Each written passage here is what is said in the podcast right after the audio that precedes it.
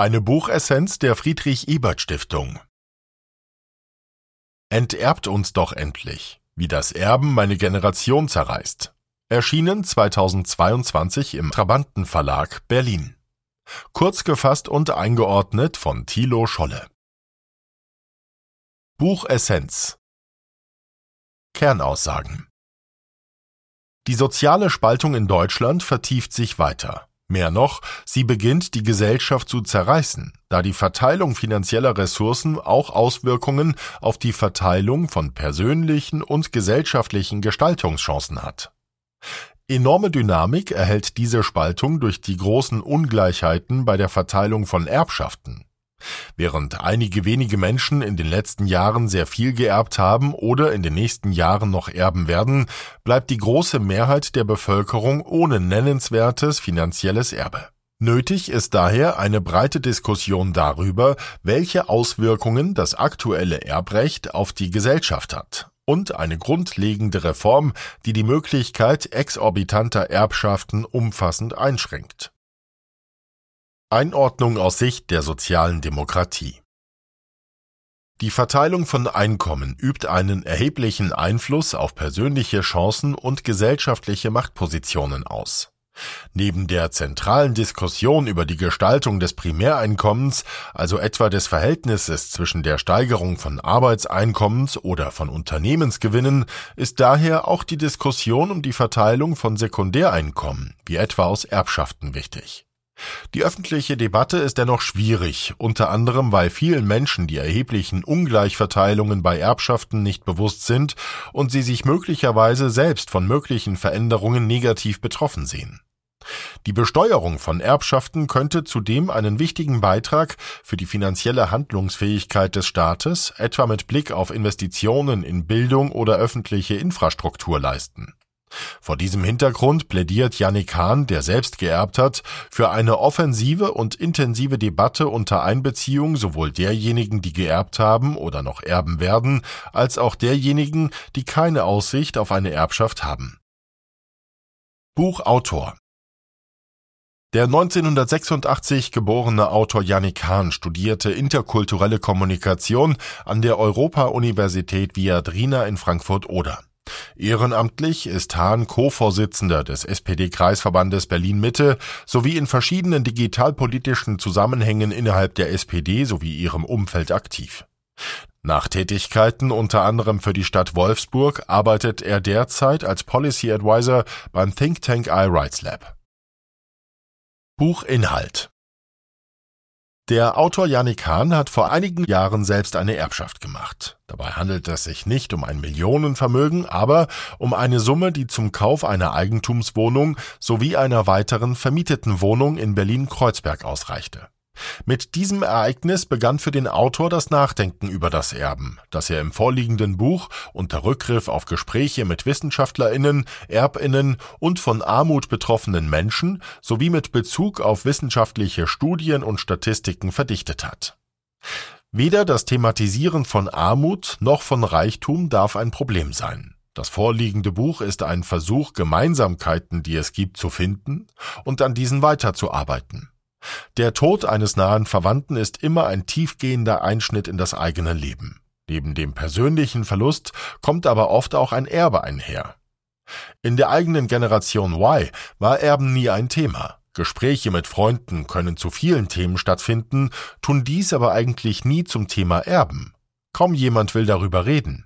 Dabei stellt sich die Frage, mit welchem Recht man selbst einen erheblichen Geldbetrag erhält und warum andere nichts bekommen.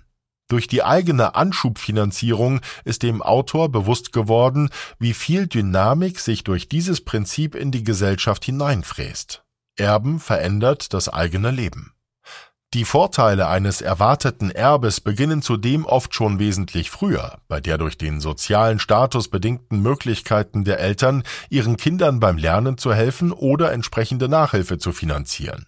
Ohne diese Unterstützung kein Abitur und auch kein von den Eltern finanziertes Praktikum in den USA. Mit einem finanziell sicheren Hintergrund einher geht zudem auch die Möglichkeit, nach dem Studium das erste ausbeuterische Arbeitsvertragsangebot abzulehnen. Dies gilt aber eben nicht für alle Menschen. Der gesellschaftliche Sicherungsboden ist dünn geworden und bröckelt immer stärker. In manchen Medien wird persönliches Scheitern als Teil der modernen Ökonomie präsentiert, auf das man sich eben einlassen müsse. Doch Scheitern ist nur dann eine Chance, wenn man auch einen zweiten Versuch bekommt, und dies liegt vor allem an den eigenen gesellschaftlichen und finanziellen Möglichkeiten. Derzeit werden in Deutschland jährlich schätzungsweise 400 Milliarden Euro vererbt. Die Erbsummen werden größer und immer ungleicher verteilt. Vor allem das reichste Prozent der Bevölkerung profitiert von den größten Erbschaften. In vielen Fällen wird Vermögen von Generation zu Generation weitergereicht. In kaum einem anderen Land ist der Faktor Erben so entscheidend für die eigene ökonomische Situation wie bei uns. Und trotzdem ist dies kaum ein Thema gesellschaftlicher Debatte. Auch die linken Parteien bleiben ruhig. In Wahlprogrammen wird die Erbschaftssteuer zwar angesprochen, auf Plakaten finden sich entsprechende Forderungen aber nicht. Ein Grund dafür könnte in der Mehrheitsmeinung der Bevölkerung liegen. Nach einer Umfrage von YouGov finden 70 Prozent der Deutschen die Besteuerung von Erbschaften unfair. Im ärmsten Fünftel der Bevölkerung erhalten in den nächsten fünf Jahren etwa zwei Prozent ein Erbe.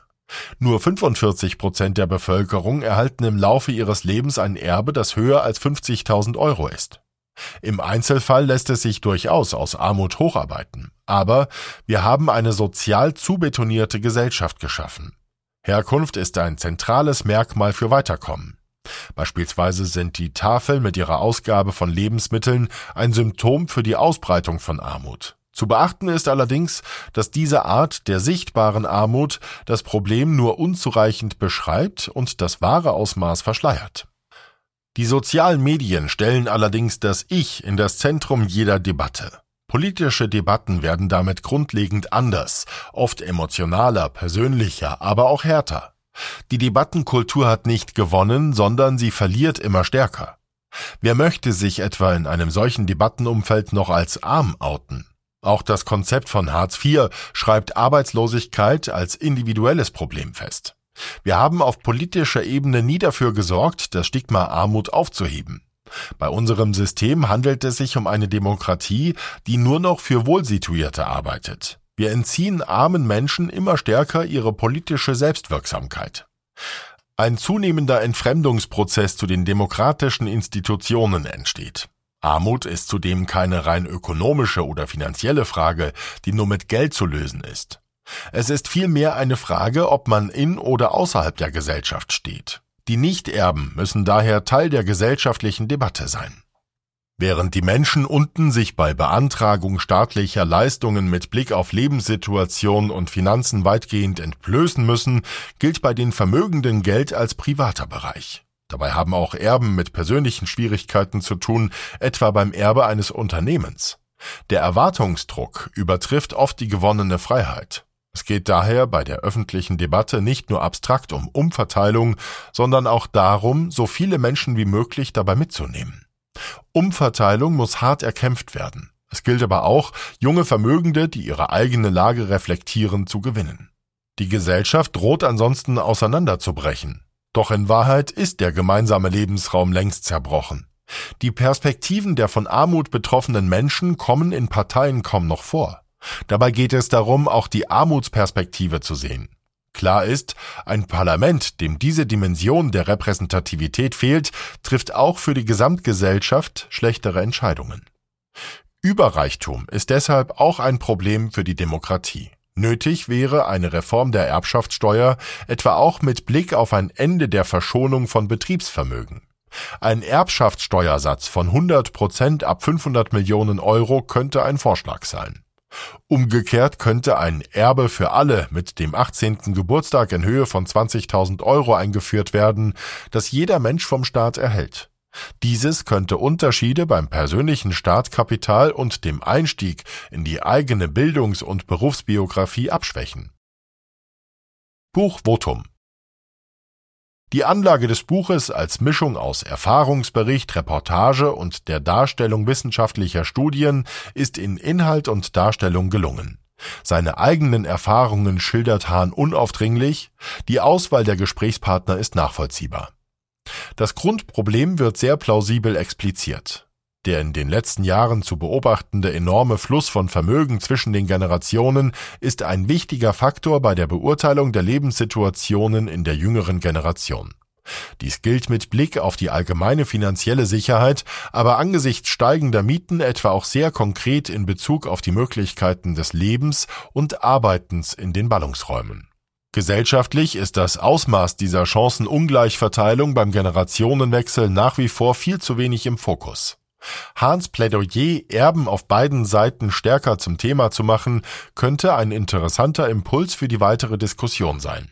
Entscheidend dürfte für die gesellschaftliche Debatte allerdings nach wie vor ebenfalls sein, mehr Klarheit und ein besseres Bewusstsein dafür zu schaffen, wer von einer möglichen Erbschaftssteuerreform betroffen wäre und wer nicht.